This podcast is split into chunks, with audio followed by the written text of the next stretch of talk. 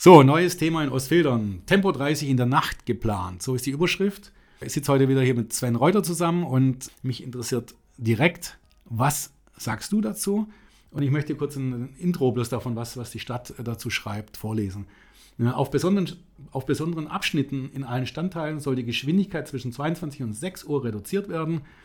Für die Bevölkerung wird eine Informationsveranstaltung geplant.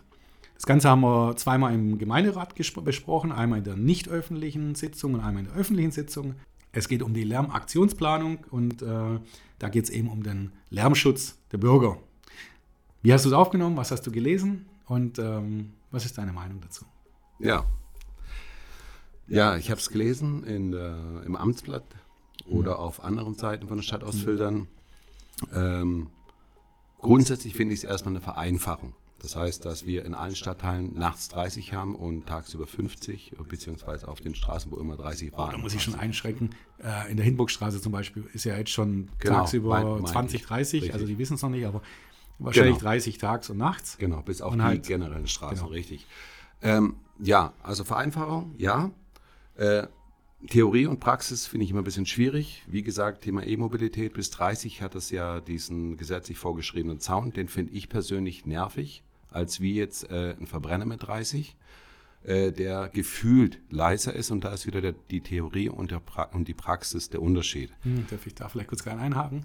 War ein Thema von mir, also von der FDP und von der CDU. Wir hatten das, das Thema E-Fahrzeuge mit eingebracht, ähm, dass die ja ab gewissen Geschwindigkeiten leiser sind. Und ähm, da war für mich so das Thema 40 aus, das, das äh, eher ähm, das, was mir, mir, mir wichtiger war. Und ähm, dann hat sich aber herausgestellt, dass eben die Studie auf einem alten Stand ist. Also auf den, wir müssen den Stand nehmen, wo, wo Gesetz ist. Es gibt ein EU-Gesetz und ein deutsches Gesetz der Bundesrepublik und die, auf die zwei Faktoren wird, wird es theoretisch errechnet. Da macht eben diese Technologie jetzt noch keinen Sinn. Und wir müssen also einen Weg finden, um das Gesetz einzuhalten. Und also das Elektrofahrzeug ist leider kein Thema in dieser Studie und ähm, kann da nicht berücksichtigt werden. Okay. Ja, wie gesagt, Theorie, Praxis. Äh, 40 hätte ich favorisiert. Ich gehe das ja, mit. War auch, mein, war auch mein Faktor. Also 40 Tag, für mich war Tag und Nacht 40 zur, Richtig. zur Diskussion. Somit hat man die Ruhe von den Elektrofahrzeugen. Äh, Verbrennerfahrzeuge haben mit 40 deutlich einfacher äh, die Geschwindigkeit zu halten, weil 30 immer ein bisschen schwierig ist mit der Gangwahl. Genau, äh, ich hatte noch ähm, die Emissionen, also die Abgasemissionen, sind auch bevorteilt bei 40 bei äh, Verbrennern. Da ist der Verbrauch, ähm, also der, die Abgasmenge geringer, wenn man auch nicht im Stau sitzt natürlich. Ja, also richtig. Das richtig. war auch noch so der Punkt. Aber das genau. spielt auch keine Rolle. Abgas, Abgas spielt keine Rolle.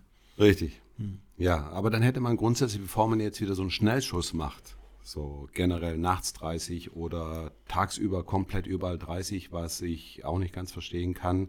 Aber das ist wieder so äh, Ideologiethema mhm. äh, von manchen Parteien. Da muss ich auch gleich nochmal was einhaken. Ähm, es war so, dass die Grünen ganz stark darauf beharrt hatten, äh, 30 Tag und Nacht. Auch nachdem die Studie festgestellt hat, dass ähm, das Thema, so wie es jetzt gelöst wird, ähm, ähnlich ausfällt. Wir müssen halt jetzt auch die Straßenteile, ein paar Straßenteile sanieren. Aber im, im, im Pro und Contra aufwiegen war es besser, 50 und 30 zu wählen, als 30 Tag und Nacht. Das Witzige war, sie haben darauf beharrt, um Biegen und Brechen. Sie wollten es unbedingt haben. Und das, obwohl der ÖPNV gesagt hat, wenn sie tagsüber durchgängig auf diesen Straßen 30 fahren müssen, dass die Taktung nicht mehr eingehalten werden, eingehalten werden kann. Das kann bedeuten dann, dass eben Strecken nicht mehr befahren werden können oder die Taktung eben ja, auseinandergezogen werden müsste. Das war so noch ein Punkt zu dem Thema. So. Ja. Da brauche ich eigentlich gar nicht mehr viel dazu sagen, weil jeder, der wo normal rechnen kann, weiß, dass das eigentlich genau das Gegenteilige bewirkt. Deswegen mhm. würde ich jetzt zurückkommen. Das heißt, bevor man jetzt wieder einen Schnellschuss macht, äh, finde ich Tempo 30 nachts überall okay.